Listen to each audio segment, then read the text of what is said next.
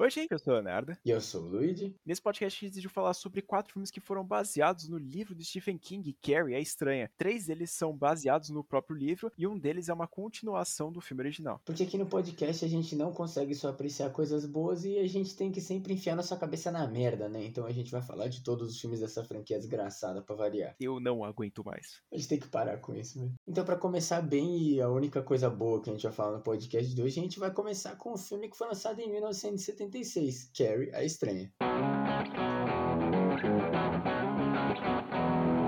Eu só fui assistir o filme da Carrie, o original, né? Que ele foi lançado bem recente, depois do lançamento do livro. Muito tempo depois, depois que eu comecei a assistir muito filme de terror. Eu só fui assistir, acho que seis meses atrás, quando eu tive curiosidade para saber, né? Porque a Carrie é um personagem muito icônico e todo lugar que você vai ver em filmes de terror, ela sempre é mencionada. E também, né, a gente tem que reconhecer ela por causa do visual muito foda que ela tem. No final do filme, né? Quando a gente fala de Carrie, a gente não pode deixar de mencionar que ele foi o primeiro livro que o Stephen King fez escreveu, inclusive tem uma história muito legal por trás dele, que ele escreveu o livro e aí ele não gostou e jogou fora, e a esposa dele pegou no lixo e mandou ele ir numa editora e fazer publicarem. E o Brian De Palma adaptou bem o livro e também porque nessa época os estúdios não enchiam tanto o saco, então os diretores tinham muito mais liberdade criativa, então eles conseguiam mudar a coisa. A gente até vê que, por exemplo, quando a gente vai falar do remake daqui a pouco, vocês vão ver que é basicamente o mesmo filme com uma skin mais atual, né, de 2013, mas tipo, se fosse na época que o Brian De Palma fez o filme lá em 1900 76, provavelmente o pessoal que fez o filme conseguiria ter muito mais liberdade, que é o que acontece aqui. Também fizeram bastante coisa prática, tem uma, até uma cena icônica lá no final do filme que eles demoraram um dia inteiro para gravar, que eles colocaram um dia a mais na agenda e o estúdio não brigou, os caras só falaram, bom, se ficar bom a gente aceita, né? Tipo, é bem legal assim ver o como era diferente, né? Que os diretores e o pessoal da produção podia realmente fazer um filme bom e não só ter que fazer o que o estúdio queria, né? É bizarro esse filme ser tão redondo, cara. É sensacional a parte dos efeitos práticos. Eles até colocam algumas vezes de CGI, penso eu, mas ele funciona muito bem. É uma história, vamos dizer assim, de origem da personagem, né? Que todo mundo tomou conhecimento, o pessoal que não leu o livro, que é o meu caso. Mas é um filme muito interessante e também, cara, muitas pessoas conhecem a personagem da Carrie, mas geralmente eu não vejo nada pessoas remetendo ao filme original da Carrie, só esse remake que teve aí. Então eu acho que é um filme um pouco subestimado, se a gente pode dizer assim. É um filme bem antigo, então essa geração aí, nossa,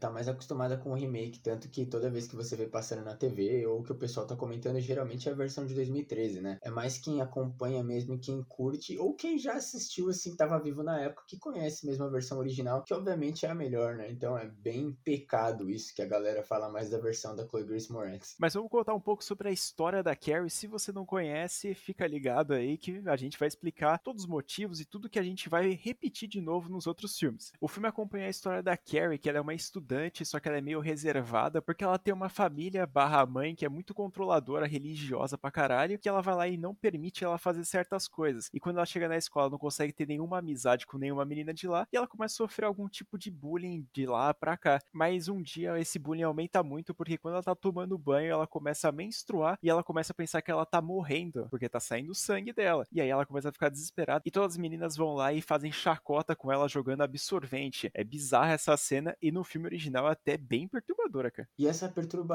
vem muito pelo fato da atriz que faz a Carrie, que é a Cissy Spacek. Além dela realmente ter uma cara assim estranha, né? E também ter a, a questão de ela estar realmente sendo a personagem, tipo o figurino, a maquiagem, essas coisas. Era até uma coisa pesada se você pensar vivendo na época, né? Tanto que o Stephen King escreveu, quanto o que acontece no filme. Porque, mano, a menina tá sofrendo um bullying pesado, assim, tipo, as meninas ficam jogando o absorvente nela e, e zoando ela. E a mina, mano, já tá com uma cara assim de desespero, de que ela tá achando que tá morrendo e aí começam a zoar ela. Ela tá com uma puta cara de cagaço, né? É desesperadora essa cena, e aí depois desse acontecimento, né, que é muito marcante na história da Carrie, ela começa a ter alguns superpoderes, se a gente pode dizer assim, porque ela começa a mover alguns objetos. Quando ela fica nervosa, lâmpadas explodem, algumas coisas se movem para lá e para cá, e ela começa a ficar curiosa com os poderes dela. Só que aí nesse meio tempo também tem a valentona da escola, né, a menina Patricinha, que ela vai lá e quer pegar no pé da Carrie porque ela quer zoar ela, porque sim, óbvio, né? Só isso mesmo. E quando ela tá pegando no pé lá, tem a prof professora que é a protetora da Carrie, se a gente pode dizer assim nas histórias, que ela vai lá e fala que a Valentona não vai pro baile de formatura se ela não parar de ameaçar a Carrie, fazer bosta com ela. Aqui a gente já vê as diferenças que o Brian De Palma colocou na adaptação dele, porque no livro a professora ela é bem cuzona, na verdade ela não ajuda a Carrie nem um pouco. E é bem interessante isso porque ele ficou meio que apaixonado assim pela atuação da mulher que faz a professora. E uh, isso é uma coisa que a gente também deve mencionar porque esse filme ele é muito ajudado pela atuação, principalmente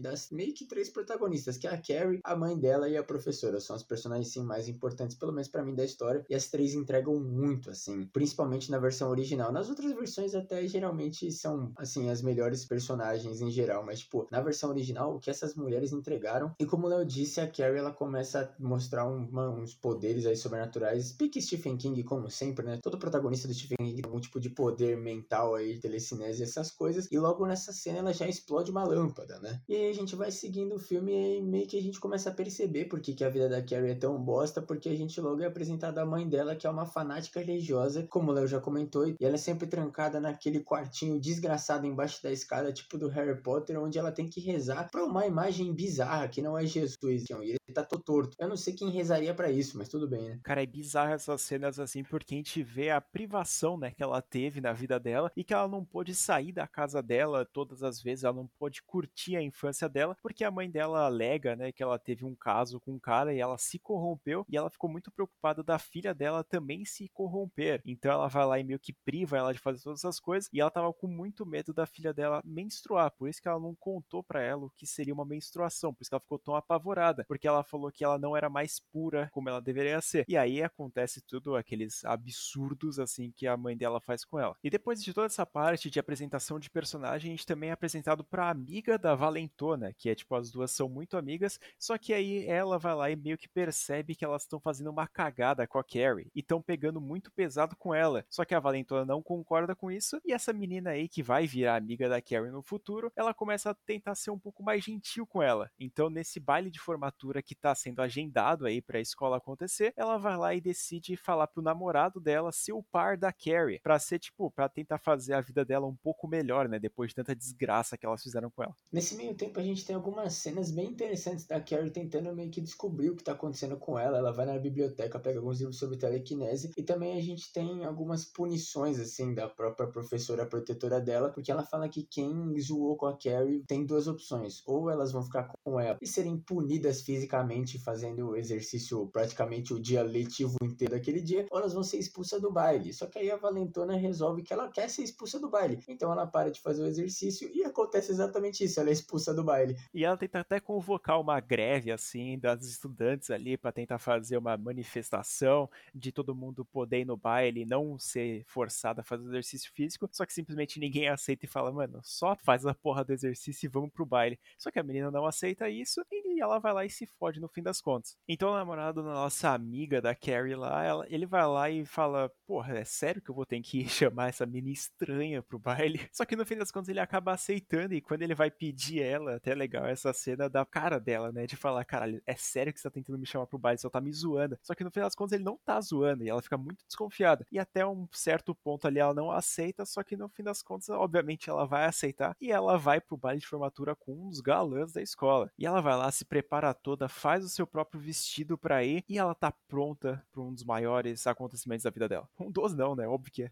Só que a gente tem dois problemas aí nesse meio tempo, obviamente, religiosa e não quer que a mina seja feliz em momento nenhum. É até interessante. Nas outras versões a gente vai ver que a mãe dela faz mais manipulação psicológica, só que nessa versão não. Nessa versão ela realmente vai na parte física. Ela tenta aprender a menina no quartinho do Harry Potter de orar lá, só que obviamente não dá certo. A Carrie revela os poderes dela e tranca a mãe dela no quarto. Mas como eu já disse, tem um outro problema que é a Valentona e o namorado dela, que é interpretado pelo John Travolta num dos primeiros filmes que ele fez na carreira dele, que é maravilhoso esse fato. E eles estão matando um porquinho, coitado do porco, e estão pegando o sangue dele para pegar uma peça na Carrie, que é uma coisa meio bizarra e sociopata, né? Essa cena é muito bizarra e a gente já vai levando até pro final do filme, que é a parte mais famosa desse filme aqui, que é o baile de formatura que a Carrie lá tá conversando com o bonitão da escola, que ela é o pai dela, e ela tá toda dura lá para dançar com o moleque, e aí no fim das contas acontece o que a gente já tava planejando. A valentona lá da escola vai lá e forja os votos do rei e da rainha do baile de formatura. Então a Carrie e o par dela acabam ganhando de todo mundo e todo mundo fica surpreso porque provavelmente ninguém votou neles, inclusive eles mesmo. E essa é a cena que eu falei que é um take eterno que durou um dia pra eles fazerem, que é uma cena muito foda e eu fico muito feliz que o estúdio não impediu e o Brian De Palma conseguiu, porque é uma cena eterna. A partir do momento que o pessoal começa a escrever os votos, a gente vê toda a manipulação das meninas até o ponto que elas se escondem embaixo da escada e a Valentona vai para trás lá do palco, onde ela vai derrubar o balde de sangue na cabeça da Carrie. E é muito foda essa cena, porque, velho, é um take eterno, assim, de dois a três minutos, muito bem feito e muito bem coreografado. Muito foda mesmo, e é bem legal. E até uma coisa que fico chateado, porque os outros filmes copiam tudo menos isso.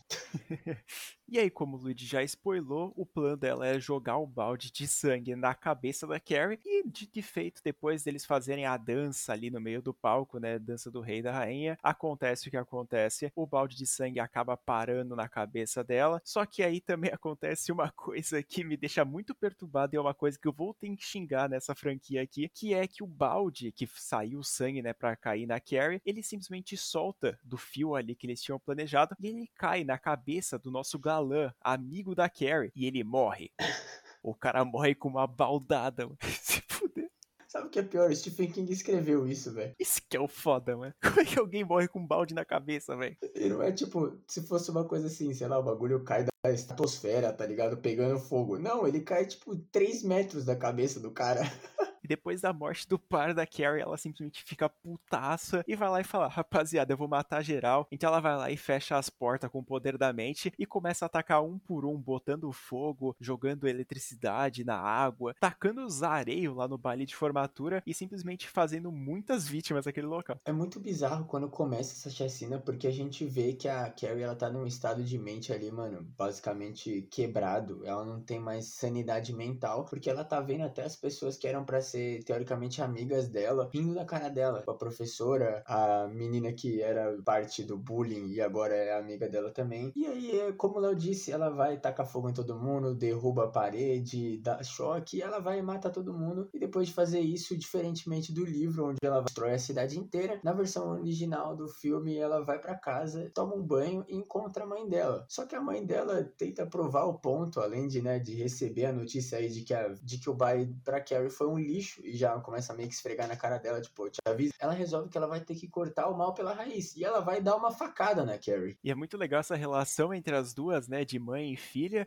que ela vai lá e começa a chamar a própria filha de bruxa e falando que ela tá cometendo coisas absurdas. Que é verdade, né? Ela matou meio baile de formatura. Então a gente tem que falar que ela fez coisas absurdas. Mas não é pra uma facada também, né? Ou é? Nem é culpa dela, velho. Eu não sei, mano. Só que obviamente isso não dá certo porque a Carrie é um super humano mutante, então ela vai cair da escada, não quebra o pescoço nem machuca nada, porque ela já levanta e sai andando. E aí ela basicamente sumona todos os utensílios da cozinha e da casa, tesoura, cortador de unha, faca, algumas até aparece a cordinha que eles usaram para lançar. E aí ela vai e prende a mãe dela na mesma pose lá da estátua estranha que elas usam para rezar no quartinho do São Sebastião. E a mãe dela morre. E ao perceber isso, a Carrie surta de vez, destrói a casa dela e se mata também. Justo, né? Eu não sei se isso acontece no livro, mas o que eu tenho a dizer sobre isso é o quê?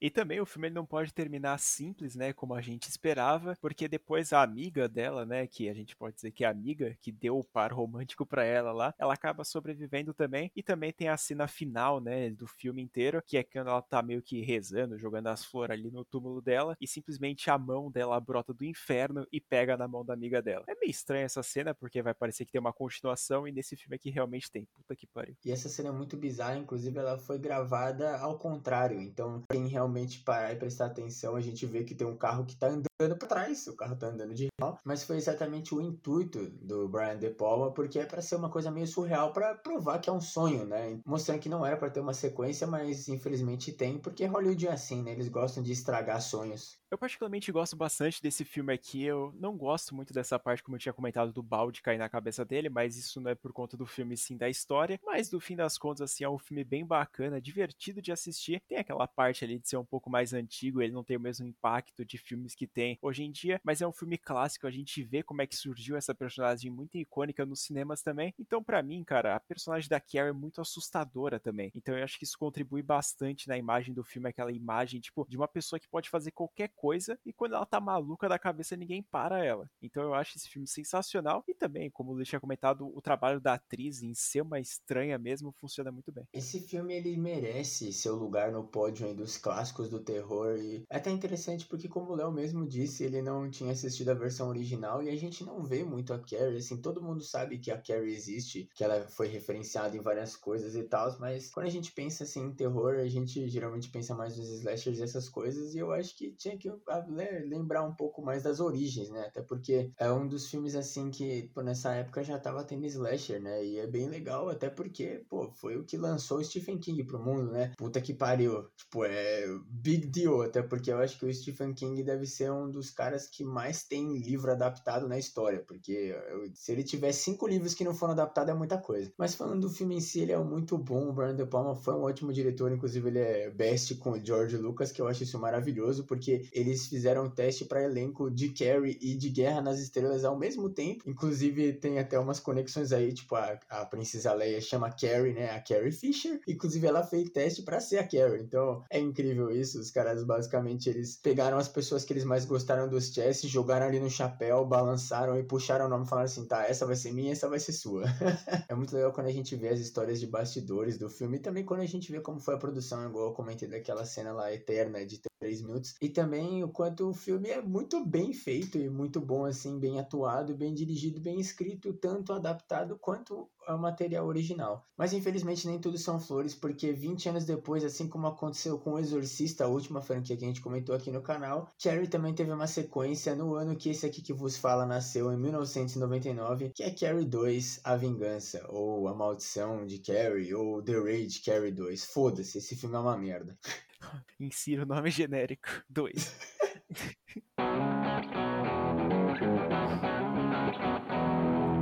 Já para começar a falar sobre o filme da Carrie 2, é o último filme da franquia que eu assisti, inclusive eu e o Ludinho a gente assistiu junto no mesmo dia que a gente tá gravando esse podcast aqui. E cara, é bizarro a diferença de qualidade um entre o outro. Eu só fui descobrir a existência dele quando a gente foi pensar em fazer a franquia da Carrie, a gente foi fazer um resumão para saber quais filmes a gente precisaria assistir e do nada esse aí apareceu e eu falei, caralho, que merda. Eu acho esse filme criminoso e também eu não conhecia, eu conheci ele um pouquinho antes, até porque vocês que acompanham a gente há um tempo sabem que eu já tinha assistido todos os filmes filmes da Carrie, menos esse aqui, como o Léo disse, a gente assistiu no dia que a gente tá gravando o podcast. Mas eu fiquei muito puto quando eu descobri a existência desse filme, porque eu falei, mano, não é possível que em Hollywood tá metendo essa, mano. O que, que os caras estão fazendo da vida que eles estão fazendo uma sequência? Um filme que a protagonista morreu 20 anos depois, cara. E eu acho que o melhor ponto desse filme aqui que o filme se chama Carrie 2, né? Só que a protagonista não é a Carrie. Obviamente, né? Porque ela morreu. Inclusive, a gente disse que a gente não conhecia antes de meio que, né, começar a acompanhar, tipo, filmes de terror e até eu pesquisar pesquisar um pouco mais, o Léo até disse que ele não sabia antes da gente fazer a lista aqui pro podcast. Se você perguntar para qualquer pessoa que tem consciência, assim, que tem sanidade mental, a pessoa não vai conhecer esse filme aqui. Inclusive, toda vez que eu falei hoje, quando a gente tava assistindo, para todo mundo da minha família, todo mundo falava, eu não sabia que tinha uma continuação. Inclusive, eu fui falar com meu pai, ele falou, tem uma continuação de Carrie. Cara, é bizarro esse filme aqui, de tão mal conhecido que ele é. E eu acho que ele tá certo, né? Ninguém deveria conhecer essa porra aqui. Mas já partindo um pouco pra história dessa merda aqui, a gente vai acompanhar a Rachel, que é a nossa protagonista nesse filme, e ela vai lá e meio que já no começo do filme é apresentado que ela é meio órfã e ela tá vivendo com uma família diferente, só que aí ela começa a apresentar alguns comportamentos emos na escola, porque ela tá com a amiga dela lá, não conversa com ninguém, e aí obviamente tem as valentonas, tem o pessoal que é muito cuzão com ela, dos meninos lá, e também vai ter algum motivo para ela ficar muito puta com a vida para começar a mexer coisa com a mente. E esse motivo não poderia ser nada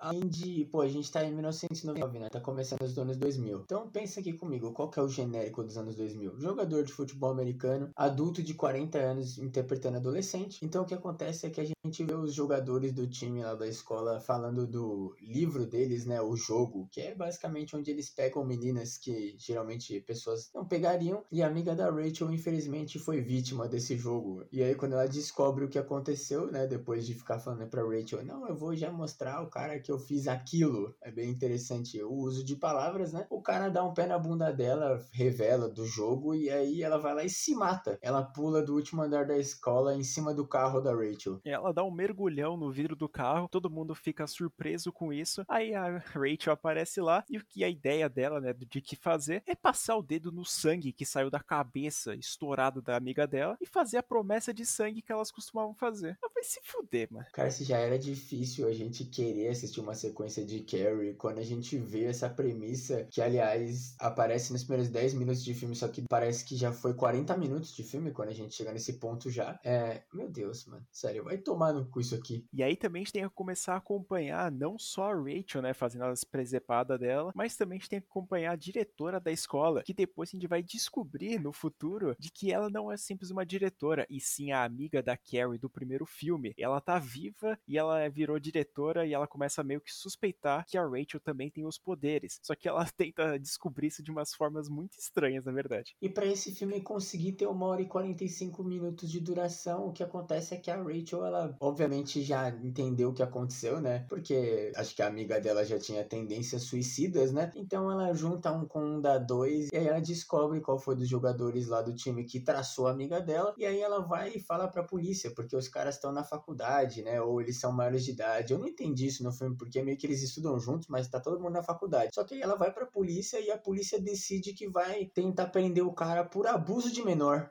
Com dois anos apenas de diferença, tá? Então, assim, foda-se, né? Vai acabar com a vida do cara. Tudo bem que ele é um bosta, ele merece que a vida dele acabe, mas, tipo, mano, não faz sentido nenhum. E aí, basicamente, o restante do filme vai ser os caras tentando acabar com a vida da Rachel, enquanto um deles começa a criar uma paixonite por ela, e ela basicamente se fudendo enquanto ela tenta controlar os poderes e tenta confiar na polícia que vai prender o cara. Só que, obviamente, isso não vai dar certo. E já falando nos poderes da Rachel, cara, é bizarro a qualidade duvidosa dessa direção aqui, porque ele tenta fazer um estiloso, assim, ele tenta fazer alguma coisa diferente para mostrar quando ela tá usando os poderes, que é usar preto e branco nas telas para tipo para mostrar que ela tá meio fora de controle assim. Inclusive numa dessas cenas aparece um erro de continuidade, que é quando ela tá na cozinha tudo começa a tremer como se fosse um terremoto e a colher tá prestes a cair do balcão, mas quando ela tira o preto e branco assim da tela, a colher tá tipo dois metros de distância de cair. Então eu achei muito engraçada, não faz o menor sentido, mas também, cara, eu não entendi nada porque ele tenta usar além do preto e branco, ele usa muito, mas muito slow motion, cara. Eu odeio slow motion. Zeca Splinter faz mais uma vítima antes mesmo dele começar a dirigir filmes. É inacreditável cara, isso aqui. Que arrombado.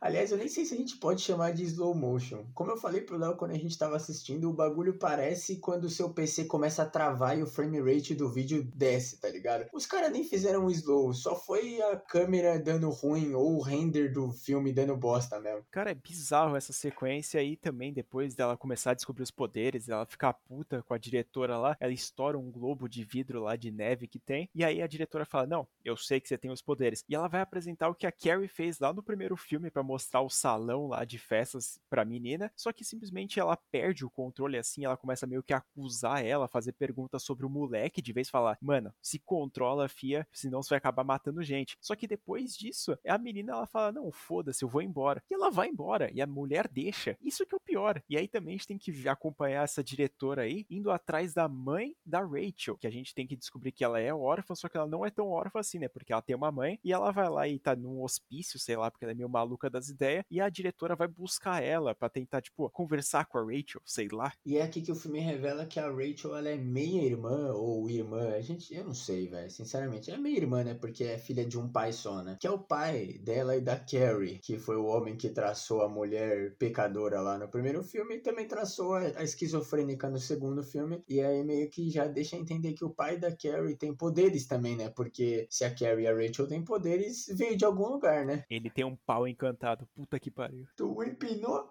MP.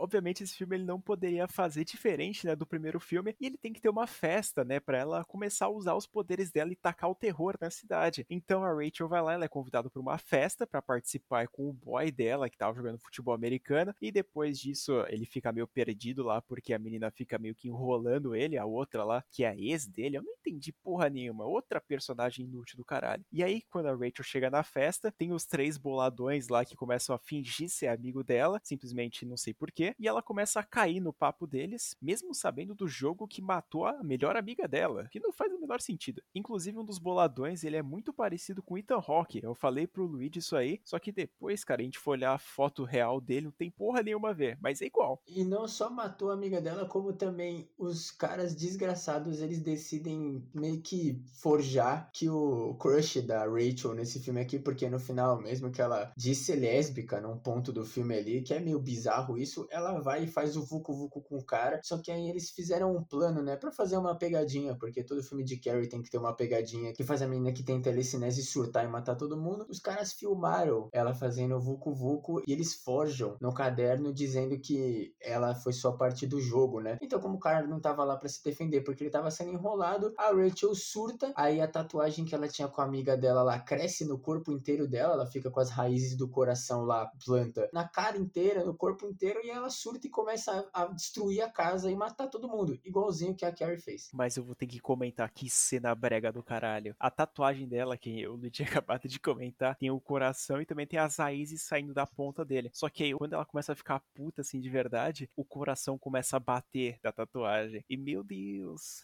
muito anos 2000, sabe, cara? E aí, quando todo mundo tem, começa a tentar fugir, ela vai lá, mata, joga raio nas pessoas, joga bola de fogo. Essa mulher é um espetáculo. E aí ela vai lá e começa a quebrar vidro, travar todo mundo. É, cara, uma repetição do caralho do primeiro filme, só que em menor escala e também menor qualidade. Puta que pariu. E também tem mais foco nos vilões do filme, né? Porque ela vai e estoura o óculos de uma das meninas malvadas lá. Aí eles estão com umas armas de arpão, porque o pai do cara que tá dando a festa caça. E ela vai atira no saco do cara que fez o jogo com a amiga dela. E aí depois ela cai na piscina com um outro cara que parece o Ethan Rock. E ela consegue afogar o cara, porque a piscina. Eu não, não dá para entender se foi a Rachel ou não, mas a piscina fecha, né? Aquele negócio automático que tem o pano, né? Pra não deixar a piscina ficar suja. Aí o cara se afoga, a Rachel consegue fugir, porque sim também, né? E aí o Crush chega lá, tenta falar com ela, a mãe dela também chega lá e tenta falar com ela. Só que não dá certo, porque a mãe dela é esquizofrênica, como eu já disse, então ela ainda tá vendo a menina como se fosse uma criança, né? E aí quando ela dá uma piscada e ela vê a Rachel adulta,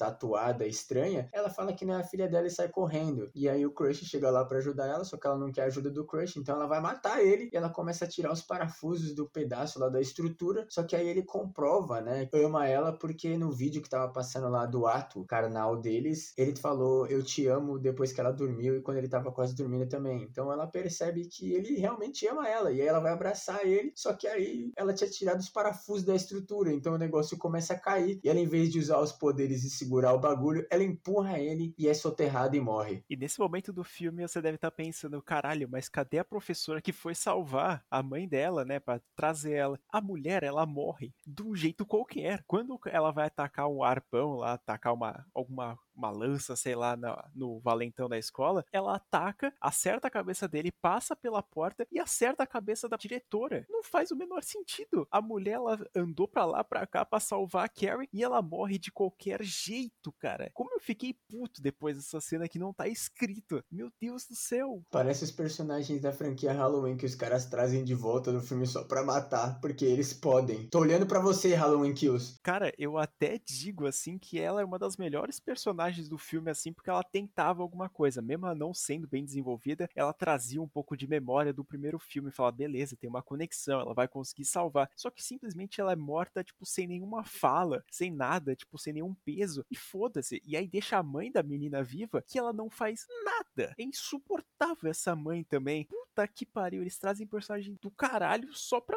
tem nada. Tem uma hora e quarenta de filme que parece ter três horas, cara. Esse filme aqui, gente, é um da série do. Se você quiser viajar no tempo, assiste esse filme. Porque a capacidade que esse filme tem, o poder dele, da Rachel, na verdade, não é telecinese, sim. É a habilidade de parar o. o mundo! Céu, mano a gente tava assistindo o filme a gente tava surtando, porque toda vez que a gente achava que tinha passado, sei lá, 15 minutos, tinha passado 5. mano, era um bagulho nojento. E no final do filme é pior ainda, porque depois dela ser soterrada e morrer, a gente pula, sei lá, um ano, nem lembro quanto que é. Eu assisti a porra do filme hoje, foda-se. E aí o nosso crush, ele tá lá estudando na faculdade com o cachorro da Rachel, que eu acho isso absurdo também. O cara simplesmente roubou o cachorro da menina. E aí a janela dele abre sozinha. E ele vê a Rachel subindo e indo e dando um beijo nele. Só que aí a mulher desmaterializa, ela sofre o estalo de dedo do Thanos lá, só que versão anos 2000. E aí ele acorda, porque ele tava tendo um sonho. É uma cena tão desnecessária, cara. É simplesmente eles botaram isso só pra encher mais linguiça. Da mesma forma que o Luiz tinha comentado desse cachorro aí, que ele não serve pra porra nenhuma na história. E eles botam uma cena dele sendo atropelado, entre aspas, pra, tipo, mano, só pra ocupar tempo e pra achar um motivo dela e do Crush e começar a conversar. Porque, cara, esse cachorro, quando acontece esse atropelamento, a gente até assistindo o filme, a gente percebe que a roda não passou em cima dele, ainda bem, né? Mas quando o caminhão passa por cima e a gente vê ela carregando o cachorro, tipo, mó preocupada, dá pra ver a cara do cachorro tranquilaço. Eu até comentei com o Luigi que esse aqui é um dos piores atores do filme, esse cachorro, porque, mano, o cara tá abrindo um sorrisaço, ele tá mexendo a cabeça pro lado pro outro. A intenção do filme é mostrar que o cachorro tá quase morto. E não faz o menor sentido, cara. E aí, depois que acontece deles irem lá pro hospital, veterinário, essas coisas, para arrumar o cachorro,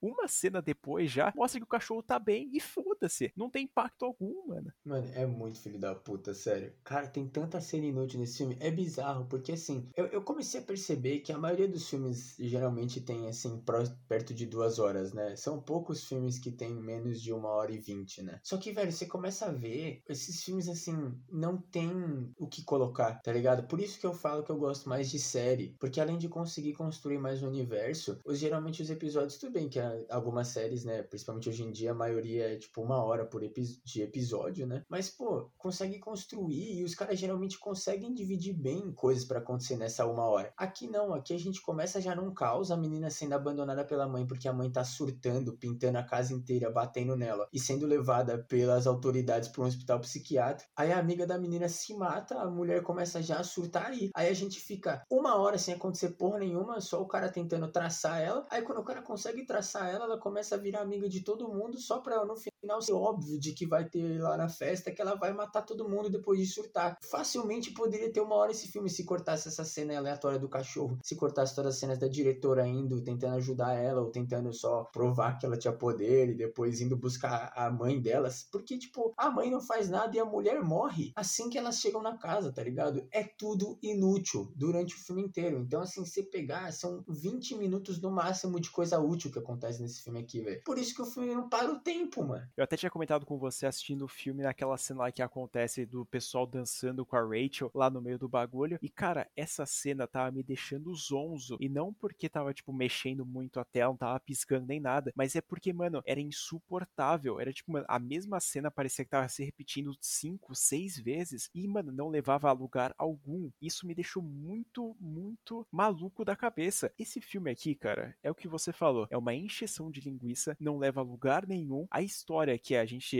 pensou, né, que ia ter uma continuação assim até que aceitável, né, com aquela diretora lá tentando fazer uma conexão e pá, é simplesmente jogada no lixo. E também, cara, o final é tipo largado assim. A menina vai lá, cai um telhado na cara dela, ela começa a pegar fogo e é isso. Foda-se. Porque, cara, ela tem força para jogar um cara pra puta que pariu com o poder dela, só que ela não consegue levantar um pouquinho aquele telhado ali e se salvar. Porra, que tipo de poder de merda é esse, cara? Mano, por que, que ela empurrou o cara, velho? Era só ela segurar o negócio com o poder da mente dela e sair andando, cara. Caralho, não tem um reflexo, mano. Não, mostra isso na hora que ela joga a lança lá, o espeto que mata a diretora. Ela tá levitando o negócio. Tipo, o negócio tá voando num efeito horrível, tá ligado? Por que, que ela não segurou a porra do pedaço do telhado também, mano? Vai se fuder, velho. Enfim, eu acho que vocês já devem ter percebido que a gente não gostou um pouco desse filme aqui. É, para mim, assim, obviamente, o pior da franquia da Carrie Carrie. Não é muito difícil falar isso, né? Porque é uma continuação que ninguém conhece e que, pelo motivo óbvio, né, de ninguém conhecer, ele vai ser ruim. Então, mano, se você tem a oportunidade de assistir isso aqui, não assista. Poupe seu tempo. Eu ia até falar que eu deixaria o link para vocês assistirem esse aqui, mas dessa vez eu não vou fazer isso porque eu acho absurdo. Até porque esse aqui é mais fácil de achar do que o Lenda Urbana 3. Mas, mano, não, não vale a pena, gente. Sério. Não procurem isso aqui, de verdade.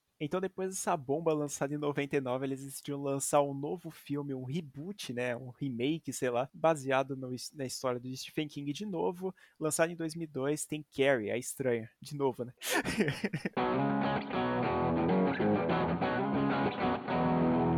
Se a sequência do filme original, que foi lançado só três anos antes, em 99, já era ruim em muitos anos 2000, imagina o filme que foi lançado diretamente na TV, porque a ideia deles era fazer uma série, e foi lançado em 2002. Cara, é horrível isso aqui. O filme não é ruim, ele é até mais fiel ao livro do que o original do Brian De Palma, mas, tipo, mano, é tão mais do mesmo, sabe? E é tão anos 2000 que dá raiva. Mano, os personagens, meu Deus, tipo, a única pessoa que se salva é a Carrie e a mãe dela dela, mas é porque muda um pouco o personagem da mãe dela. Não é só aquele abuso, tipo, físico e culto religioso. É mais uma coisa meio psicológica, assim, e até tem um ponto, assim, mais de preocupação. Mas, cara, o resto do filme, até o elenco desse filme dá raiva de ver, mano. Meu Deus do céu, velho, eu já tô puto demais. Eu já vou ter que falar que se você for assistir todos os filmes da Carrie, assim, em seguida, eu não recomendo, porque eu assisti recentemente, né? Eu tinha comentado, acho que seis meses atrás eu assisti o original, um mês atrás eu assisti o de 2013, e eu fui assistir esse aqui de 2002 uma semana atrás. Então foi, tipo, bem perto, assim, vamos dizer. E, mano, é praticamente a mesma história. Tem algumas coisinhas ali que muda, mas quando eu tava assistindo, eu vou falar um absurdo aqui, talvez, mas o filme da Carrie 2002 é o meu filme favorito da franquia. Eu não tenho nada a comentar sobre isso. Né? E acho que eu já vou começar a defender meus pontos, né? Já que o Lid não quer comentar nada sobre isso. Que é, cara, essa Carrie aqui, ela tem cara de maluca. Ela tem cara de psicopata. Se você encontrar na rua, se for trocar uma ideia com ela, você tem que tomar cuidado pra não ser esfaqueado. Porque a cara dessa maluca aqui, mano, é surreal, mano. Mano, eu até vi, tipo, uns comentários, assim, quando você pesquisa. Essa Carrie realmente, ela tem, tipo, mais a cara de psicopata e de triste ao mesmo tempo. A Cici lá do filme original, tipo, ela tem uma cara de psicopata? Tem, mas a cara dela é de cagaço. A Chloe Grace Moretz não tem cara de psicopata nem de cagaça. Ela é só uma pessoa bonita que a gente tem que achar que ela é estranha porque o filme manda. Mas ela não é nem um pouco estranha. Mas essa mina aqui, velho, realmente. Isso é o que me deixa puto, velho. Porque, tipo, ela não é estranha, tá ligado? Ela é uma psicopata, irmão. Quando ela começa a balançar lá quando ela tá fazendo os poderes, mano, que? Cara, é surreal a cara dessa menina. Eu juro. Se você tiver com tempo, aí você tiver com o celular, pesquisa Carrie, a estranha 2002. Você vai ver as primeiras fotos. Mano, é um olhar intimidador. Dá vontade de se borrar mano. Quando você olha essa menina com sangue perseguindo você, isso sim dá medo, mano. Puta que pariu, cara. Agora, eu quero saber qual que é o outro ponto que você vai defender agora. Porque esse eu concordo um pouco. Na verdade, me deixa puto também, mas eu entendo. Agora eu quero ver qual que é o próximo. Meu próximo ponto, cara, simplesmente esse filme aqui também é uma coisa que me conquistou, assim. É que, mano, ele mesmo sendo da, do mesmo, assim, ele tem uma história que ele me agradou um pouco mais, mais por conta da vilã do filme. Que a gente vai ver mais no próximo filme, que, cara, é isso aí eu passo mal quando eu assisto ele. Que nesse filme aqui, cara, a vilã do filme, que é a menina mesquinha, ela não é insuportável. Ela é chata pra caralho, mas ela não é insuportável. Ela não dá vontade de desligar a TV quando você tá assistindo o filme. Isso me torna muito mais relaxante assistir esse filme aqui. Ela não é comparável ao primeiro filme e nem ao último que foi lançado em 2013, porque, cara, ela não consegue ser insuportável e chata como foi nos outros filmes. Isso já me traz uma paz no coração. Eu não tenho vontade de enfiar minha mão no meu cu, mano. Eu acho um crime você falar que um personagem dos anos 2000 não é insuportável, velho. Porra, não dá. Tá num filme dos anos 2000 automaticamente é uma bosta, velho. Discordo. Mas tem algumas coisas que a gente tem que criticar também nesse filme que eu não entendi porra nenhuma. Principalmente no começo ali, quando eu tava assistindo, eu falei, meu Deus, esse filme vai ser uma bomba. Que é logo na primeira cena que acontece, que é quando aparece aquela cena lá tão famosa, né, da menina lá que ela tá pequenininha, e aí ela começa a ser meio maltratada pela mãe, meio bater, ela começa a gritar, explodir essas paradas, e acontece simplesmente uma chuva de meteoros da casa dela, e todo mundo acha normal. Ninguém fala nada, entendeu? Todo mundo fica só surpreso e vaza. E foda-se, entendeu? Tá caindo meteoro na casa. E é só na casa dela, é incrível. e o efeito, maravilhoso, velho. E uma única coisa, assim, que também me tira um pouco desse filme aqui, que é o cara que faz, né, o baile de formatura com ela, o par romântico dela nesse filme aqui. Ele tem uns 16, 17 anos, sei lá quantos anos tem, e ele é calvo. Como, mano? Ele é muito calvo, tá ligado? Isso me tira total do filme.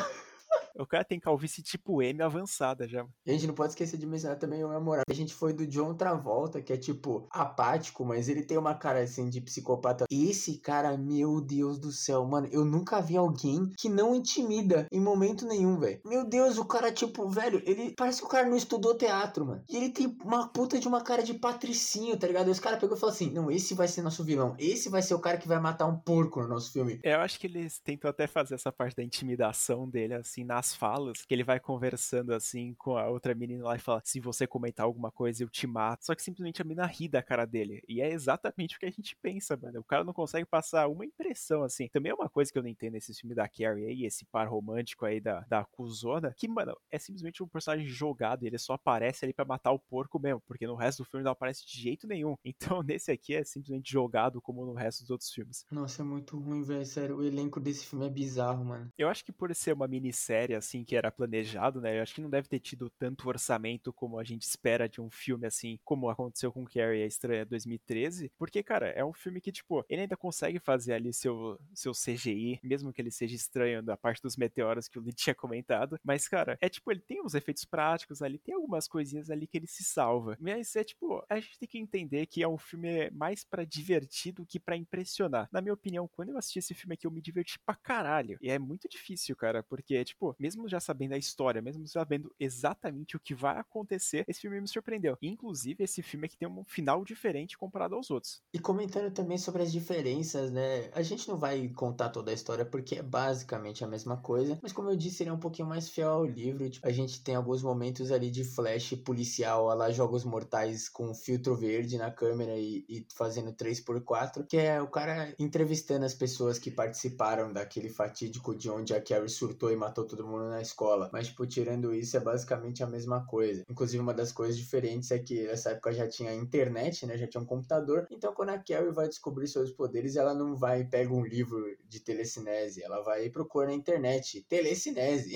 é, aparece vídeo de pessoa, tipo, mexendo livro, folha de papel com a mão, tá ligado? e eu acho até um detalhe muito legal nessa parte aí, que quando ela fala assim, porra, eu vou pesquisar na internet, ela chega lá pra bibliotecária e fala, mano, eu preciso de ajuda, eu preciso saber como é que pesquisa na internet. Isso é sensacional, porque mostra que a minha não tem nada de base assim. E também essa parte aí que você tinha comentado da parte do abuso psicológico mais da mãe dela, é muito legal. Eu acho que esse filme aqui é o que é mais aprofundado assim mesmo, tipo, não só da parte religiosa, mas sim, tipo, mano, do bagulho de você não pode fazer nada só porque, tipo, mano, você é impura, sei lá, alguma parada assim. E é muito legal, porque ela é privada realmente de qualquer relação com alguma pessoa na vida dela. Porque quando ela vai tentar, tipo, conversar com uma pessoa, ela não entende ironia, ela não entende piada, ela não sabe de nada, ela parece uma anta. Mas... Mano, é muito engraçado, assim, as cenas que aparecem dela conversando com pessoas, assim, tipo, no baile, na hora que a menina fala, ai, onde você comprou o vestido dela? Fala, eu fiz. Aí a menina fala, ai, cala a boca, mentira. Aí ela fala, cala a boca você. Mano, é muito boa essa cena, velho. Nossa, esse filme é uma merda, meu Deus. É, é, divertido, assim, o filme. Eu acho melhor do que a sequência. E eu acho até interessante que eles adaptaram outras coisas do livro. Mas, tipo, sei lá, mano, eu não consigo assistir filme dos anos 2000, assim, velho. Principalmente de terror, porque tem uma energia maldita, né? Nojo, mano. Eu fico com ânsia assistindo os filmes, velho. Cara, como eu já tinha comentado, eu gostei bastante. E ele também ele não deixou o óbvio, né? Eu até fiquei meio surpreso no final do filme, porque, como eu tinha comentado, ele tem uma diferença lá pro final, que é de vez a Carrie ela vai lá, destrói a casa inteira dela e ela morre junto e aparece aquela cena lá dela, tipo, levantando a mão no túmulo. Dessa vez aqui acontece algo estranho, que é quando a amiga dela lá, que é uma sobrevivente, né, quando ela tava fora do baile, né, porque ela não foi com o namorado dela, ela vai lá, encontra a Carrie e ela meio que adota ela, pelo jeito, porque ela mantém ela viva lá num sótão, sei lá, e inclusive ela leva até a própria Carrie para meio que no túmulo dela, tipo, fazer as orações, essas paradas. Ela vai de peruca para ninguém reconhecer. É sensacional. É tipo, ele abre uma possível continuação assim. Eu acho legal, eu acho bacana essa ideia, mas ainda bem que não teve uma continuação, mesmo eu gostando pra caralho desse filme aqui. É isso. Né? Mano, uma coisa assim que passa pela minha cabeça é como que os caras tiveram essa ideia, tá ligado? Assim, os caras tinham acabado de fazer um filme bomba, de 99 lá, a continuação. E aí, sei lá, eles pensaram, ah, é, a gente precisa salvar a franquia Carrie, então vamos fazer uma série de TV. Aí os caras falam, não, mas a gente não pode fazer uma série direto, né? Até porque, sei lá, a primeira temporada ia contar basicamente a mesma história do filme original. Aí os caras falaram, tá, então vamos fazer um filme contando a mesma história. Aí a gente deixa um cliffhanger para fazer uma série. Tipo, por que que ia acontecer nessa série? A polícia tá caçando a Carrie? Tipo, qual que era a brisa, tá ligado? E basicamente os caras dizendo que eles não encontraram o corpo da Carrie e que ela tem que ser presa porque ela cometeu um genocídio na escola, né? Ah, esse é um ponto importante que você até me lembrou, eu tinha esquecido, que tipo, nesse filme aqui ele é, conta a história da, da investigação mesmo da polícia. E no começo começo do filme já começa, tipo, eles já falando sobre o incidente que aconteceu lá no teatro. Então, se você nunca assistiu nenhum filme da Carrie, você vai assistir esse aqui, você já fala, cara, acontece alguma coisa, então já meio que entrega. Eu não gosto disso quando acontece, mas como acho que a maioria do pessoal que foi assistir essa porra aqui já sabia da história da Carrie, para não ficar tão repetitivo como sempre, e, tipo, fazer aquele mistério do que, que vai acontecer, eu acho até bacaninha, tá ligado? É tipo, eu acho que hoje em dia, assim, não funcionaria uma série, um novo filme, porque, cara, contar a mesma história pela quarta vez sem nada de alteração, aí é pedir pra flopar. Os livros de Stephen King, geralmente, eles têm esse teor meio investigativo, né? A parte do terror, obviamente, né? E tem a parte do gore, essas coisas aí, até as coisas bizarras que ele escreveu quando ele tava muito louco de cocaína, mas geralmente tem essa coisa de investigação, né? Então, é meio legal, assim, eles colocarem isso no filme, mas realmente, mano, me, me faz pensar, assim, o que, que eles iam fazer quando fosse a série, tá ligado? Acho que por isso que não deu certo, né? Os caras terminaram de fazer o filme e falaram, tá, o que, que a gente faz agora? É bizarro, até você comentou, cara, quando eu pesquisei aqui Carrie no Google, né, o Carrie de 2002, e é bizarro que você olha qualquer foto da menina que aparece aqui, nenhuma dá pra falar, nossa, essa menina é sorridente, tá tranquila, tá? é só cara de psicopata. E é por isso que eu gosto desse filme aqui, e você tem alguma consideração a mais para falar desse filme? Ah, mano, a existência dele é desnecessaríssima, mas assim, depois que a gente assistiu Carrie 2, a gente vê qualquer coisa que não seja um lixo completo já salva um pouquinho, né? Mas assim, obviamente, se eu for assistir algum dos filmes da Carrie, eu vou assistir o original, mas tipo, esse aqui é digno até, vai, mas é, não consigo gostar, não. Você acha que vocês já entenderam, né? Como eu já tinha comentado, esse aqui é o meu favorito da franquia. Eu não sei se eu tenho orgulho de falar isso ou não. Ele não é aquelas qualidades. Se vocês forem assistir, vão de cabeça aberta. Vai ter algumas falhas, obviamente, como a gente já comentou aqui. Mas se você for de boa para assistir um filme qualquer, você vai gostar bastante desse aqui. Então, como vocês devem ter percebido, a gente já tinha comentado umas 50 vezes aqui que o filme ele ganhou uma nova continuação, dessa vez com a Chloe Grace Moretz, de 2013, Carrie a Estranha. De novo.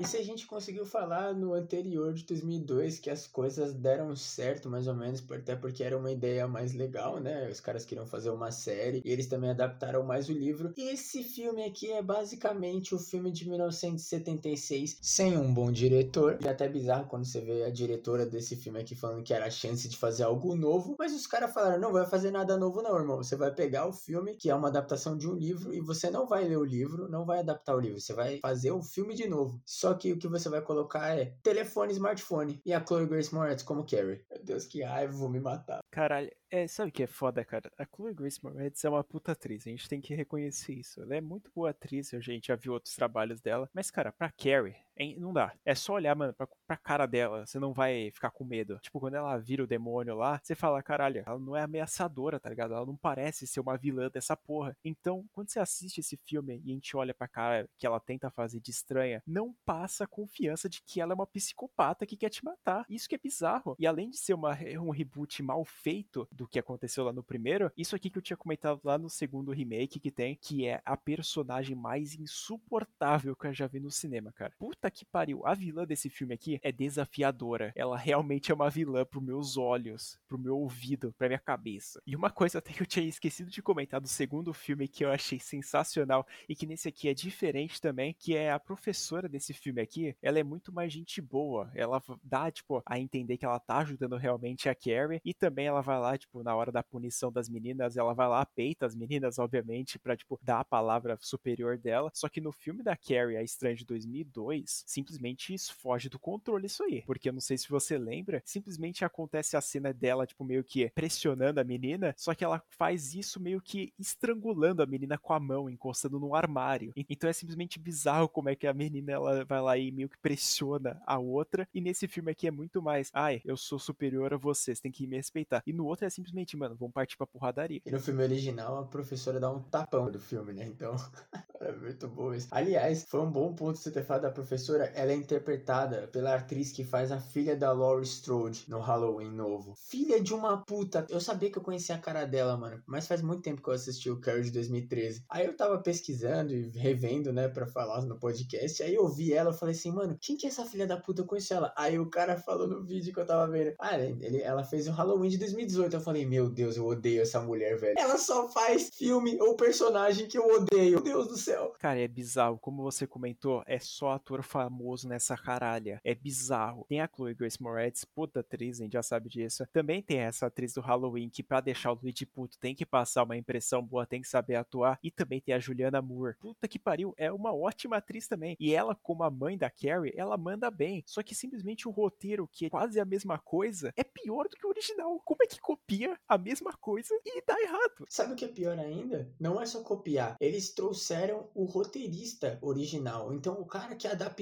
o livro de Stephen King para fazer o filme junto com o Brian De Palma, ele escreveu esse remake. Até por isso que o filme é basicamente a mesma coisa. Só que aí, para acompanhar ele, para dar aquele ar dos anos 2010, eles pegaram o criador da Riverdale. Ah, não é ele, não. Não é possível. Pois é. Mano, aquela cena lá dos caras se arrumando, que os caras tão dançando, tipo, todo cool, tá ligado? Quando o Tommy Ross lá, quando ele vai, tipo, chamar a Carrie pro baile, o cara sai cumprimentando todo mundo, tipo, ele é muito descolado, tá ligado? É muito Riverdale isso, cara. E aí eu descobri que o cara é o criador do Riverdale. Eu fiquei muito puto, mano. É, rapaziada, eu acho que depois dessa revelação que eu tive aí, eu acho que meu conceito sobre o filme da Carrie de 2013 já era muito baixo. Agora, cara, puta que pariu. Agora tá começando a cair a ficha do que o Luigi comentou da cena deles no banheiro lá, todo mundo quase pelado. E eu entendi porque, cara, o Roberto Aguirre Sacasa é simplesmente um dos piores caras que eu já vi na minha vida. Ele é o próprio diretor, roteirista, produtor, sei lá, da série do Riverdale. E pelo amor de Deus, esse cara é criminoso, velho. Literalmente criminoso. Porque ele quer mostrar gente de menor de idade pelada. Velho, isso é um bagulho que me deixou tão frustrado quando eu vi comentar nada que acontece nesse filme. Porque é a mesma coisa, só que coloca dos anos 2010, com o criador de Riverdale ainda, né? Então as pessoas são mais descoladas e tem smartphone, que é uma coisa que eles poderiam acrescentar, né? Botar o cyberbullying, mas não. A única coisa que serve é porque a vilã do filme filmou quando elas estavam jogando os absorventes na Carrie. E aí depois, na hora que eles estão humilhando ela lá fazendo a pegadinha, eles tocam o filme no projetor da escola. É só isso, tá ligado? É uma bosta. O filme é basicamente igual. Uma coisa que eu até achei legal que também a gente não comentou é que no livro do Stephen King a Carrie destrói a cidade, né, antes de se matar, depois de chegar em casa. E nesse filme aqui mais ou menos acontece isso, tipo, a morte da vilã do filme do namorado dela, ela explode um posto de gasolina. E quando mostra assim aquela tomada tipo de cima, a escola tá pegando muito fogo. Então, para mim eu interpreto que ela destruiu a cidade, tá ligado? Mas tipo, não é mostrado explicitamente ela destruindo a cidade nem nada. Então é uma coisa que eu fico meio frustrado. Mas tipo, eu acho legal, mas podia ter mostrado ela destruindo, tá ligado? Os caras tinham verba e já tinha tecnologia para fazer isso, né? Se eles fizeram no filme de 2002, eles podiam ter feito no de 2013, mas eles não fizeram. É o mesmo filme original, só que basicamente 144p de qualidade, então foda-se. Eu, meu Deus, eu tô ficando puto. É, cara, eu acho que a principal reclamação minha, assim, pra esse filme, além do CGI que eles tentam abusar pra caralho, porque toda cena que ela tem que mostrar o poder não pode ser uma coisa rolando pra lá e pra cá, ela tem que flutuar a coisa, passar pela câmera. Deve ter 3D esse filme aqui, porque a cara de filme é assim ter 3D. Mas, cara, o que mais me pega realmente nesse filme aqui, como eu já tinha comentado, é a parte dos adolescentes que são impossíveis de aguentar. Mano, qualquer bicho que aparece lá, principalmente a vilã desse filme aqui, que, cara, ela é simplesmente insuportável. Puta que pariu. Ainda principalmente nessa época que tem celular, essas paradas, ela é a definição da pessoa mais chata que eu já vi na minha vida, cara. Então, para mim, como eu já tinha comentado na minha crítica do Leatherbox, quando eu assisti esse filme aqui, cara, eu me tornei um velho rabugento assistindo isso aqui, mano. Eu me senti com 80 anos querendo matar adolescente, mano. E o foda é que a, a cena final, né, que você tinha comentado de explodir o carro lá e pá, só tem, tipo, a resolução, assim, que parece que ela matou realmente, assim, que, tipo, dá a impressão que ela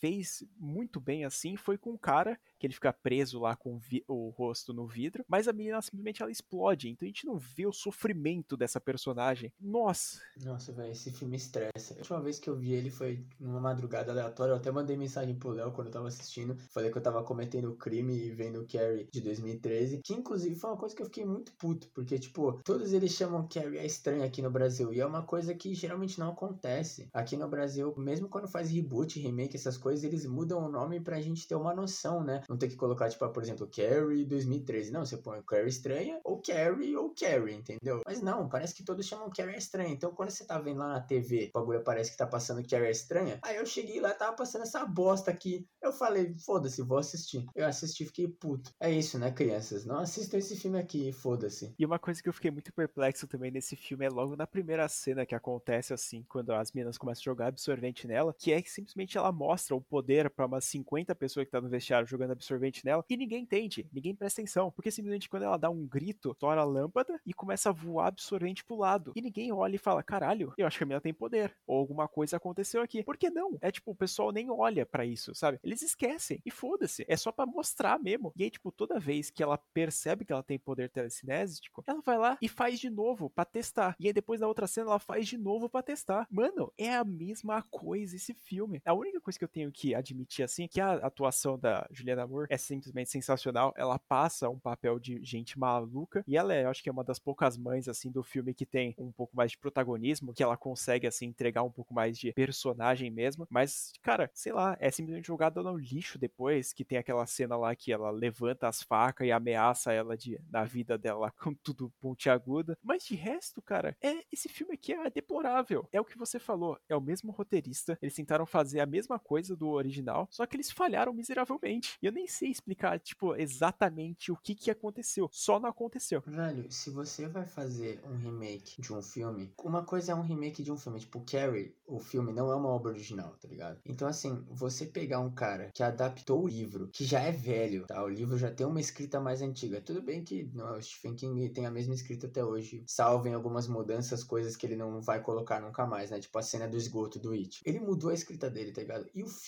é antigo, então o cara adaptou pra aquela época, tá ligado? Aí os caras vão e pegam o mesmo maluco, eles tipo literalmente falaram, a gente vai refazer o filme, cena por cena. Pra que fazer isso, cara? É um livro, você pode pegar o livro e adaptar de outra forma, mano. Se for para fazer isso, não faz, cara. Porra. É, cara, é aterrorizante assim a gente pensar que pode acontecer um novo Carrie aí ser lançado, porque, cara, se não for realmente fazer alguma história diferente ou só usar o nome dela mesmo para fazer alguma coisa fora da caixinha assim, não tem motivo para ele existir, porque para mim já terminou a franquia Carrie aqui, foda-se. Tem dois filmes ali que para mim já representam bem o que que é a Carrie no cinema, mas cara, pensar assim na possibilidade de contar uma nova história, de novo, a mesma coisa, a gente já tá cansado de saber, para mim, cara, nem tenta, tá ligado?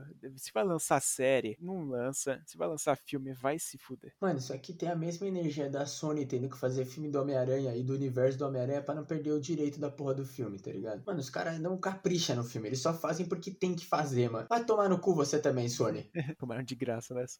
e o mais foda que eu tenho que dizer aqui é que o orçamento desse filme foi de 30 milhões de dólares. 30 milhões de dólares é coisa pra caralho pra fazer. Tudo bem que eles até capricham um pouco mais no CGI, tem algumas coisas ali que são legais. E o filme ele conseguiu arrecadar 84 milhões de dólares. Porque é um filme que, mano, tipo, querendo ou não, ó, 2002, assim, é, é um filme que poucas pessoas conhecem, vamos dizer. E ó, o filme clássico é o que o pessoal tinha mais na cabeça. E eles simplesmente foram lá e falaram, mano, vamos apresentar para essa nova juventude e apresentar de uma forma merda. Porque muitas pessoas, eu garanto isso, que foram assistir esse filme aqui, pensaram que esse aqui seria o original mesmo, tipo, o único que teve, e simplesmente esqueceu e nem foi pesquisar para saber outro. E já falou, porra, que ideia de merda, que filme de merda. Então, cara, eu acho que esse filme aqui ele conseguiu trazer um novo público, mas também afastar um grande público. Assim, o filme, pra conseguir trazer a Carrie pra uma nova geração, é ok, tá ligado? Porque ele é um filme dessa nova geração. Até porque Riverdale tá aí na sua sexta, sétima temporada e os arrombados ainda assistem essa merda, né? É muito pecado você pegar uma coisa clássica que já existe uma adaptação e você fazer isso, tá ligado? E é exatamente a mesma coisa que aconteceu, por exemplo, com a Hora do Pesadelo. Os caras queriam apresentar o Fred pra nova geração, aí eles foram e fizeram um, um filme remake quase cena por cena, e aí a única coisa que eles mudaram foi que o Fred foi confirmado como um abusador, tá ligado? Porque tirando isso, o filme é a mesma coisa, mano. Por que fazer isso, cara? É, mano, passa a porra do filme antigo de novo no cinema, velho. Sei lá, faz qualquer coisa, menos isso, mano. É, é legal ter essa comparação que você falou, assim, porque, cara, esses dois filmes, assim, eles conseguiram lançar na mesma época, praticamente, e os dois não funcionaram de jeito nenhum. É tipo outros filmes que a gente viu aí que foram lançados pra ser um pouco mais diferente, como o próprio Sexta-feira 13, que a gente é fanboy pra caralho do remake que tem, que, mano, ele funcionou porque ele não conta a mesma história. Ele meio que dá uma abreviada na história do primeiro, do segundo e do terceiro, e faz um filme ali rapidinho que, mano, é pra apresentar pra nova geração, porque ninguém vai assistir sei lá, Jason vai para o inferno, tá ligado? A nova juventude aí. Então eles foram lá e falaram, vamos lançar um novo filme aí. Tipo, ele é bem simples, bem essas paradas. Só que, cara, Carrie, A Hora do Pesadelo, o Halloween do Rob Zombie é a mesma coisa. Eles tentam insistir na mesma parada no remake, tipo, cena por cena, que não funciona. Tem até no Massacre da Elétrica também bastante inspiração, algumas cenas que são copiadas, mas ele até chega a funcionar um pouco mais porque eles apresentam outras coisas diferentes. Mas nesses outros filmes aqui, cara, não funciona nada. Foi uma desgraça deixar os caras. Tipo, o que mais me incomoda mesmo é esse negócio dos caras, velho. Eles querem mostrar pra nova galera aí. E aí eu fico pensando, pô,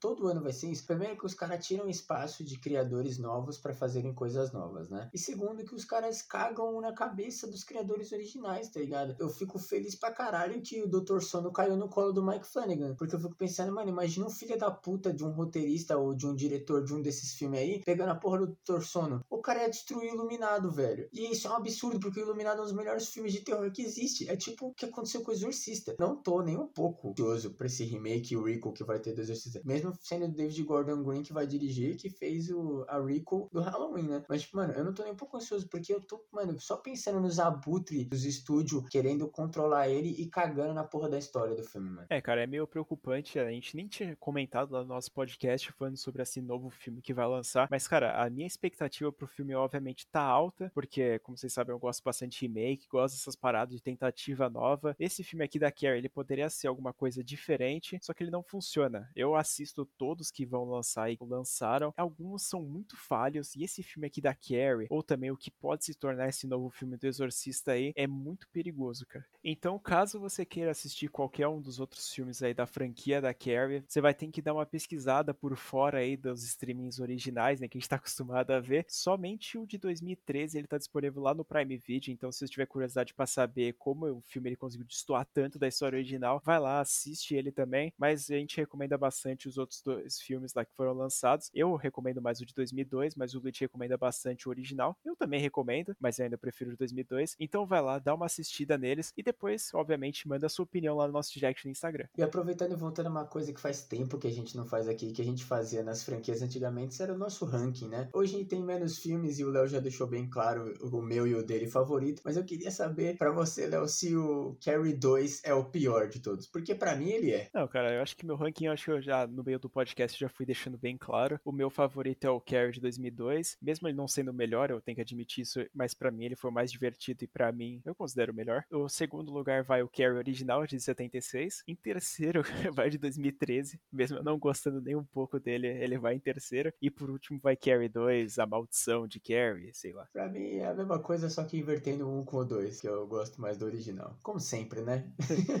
Mas então é isso, gente. Se vocês ouviram até aqui, manda uma mensagem lá no nosso direct falando a sua opinião também, se você já assistiu com algum desses filmes aí, ou também se você ficou enjoado depois de ouvir a gente falando sobre o, o filme de 2013, ou também o Carrie 2, manda lá. E também não esquece de mandar alguma recomendação de algum podcast, ou, ou também de algum filme que você queira que a gente fale. Lembrando também do nosso canal no YouTube, que a gente está postando vídeo toda quarta-feira e também um vídeo extra na segunda ou na sexta. Lembrando, obviamente, do nosso Instagram do canal, que é o mais importante, que é o arroba sem memória podcast podcast. Lá a gente está lançando atualizações sobre o podcast que a gente está lançando. Inclusive, esse aqui já está lá. E também algumas notas e notícias sobre o mundo do terror. E vocês que gostam das nossas notas e também querem acompanhar a gente aí na nossa vida, ou também fazer uma vinheta com o nosso querido João Vinheteiro, sigam a gente nas redes sociais, lá o Leatherbox principalmente. Todas estão na descrição na plataforma que você estiver ouvindo. E lembrando sempre, se você estiver vendo no Spotify, responde a perguntinha que pode ou não estar disponível. Hoje não vai ter, porque é só uma franquia, mas tipo, geralmente a gente tenta colocar alguma pergunta ou uma enquete legal legal. Muito obrigado por terem ouvido mais um episódio aqui do Podcast Sem Memória. Eu fui o Luigi. Eu fui o Leonardo. E até o próximo. Eu fiquei triste com essa franquia. Não, vai tomar no cu. A gente ficou uma hora e meia falando do mesmo filme três vezes, velho.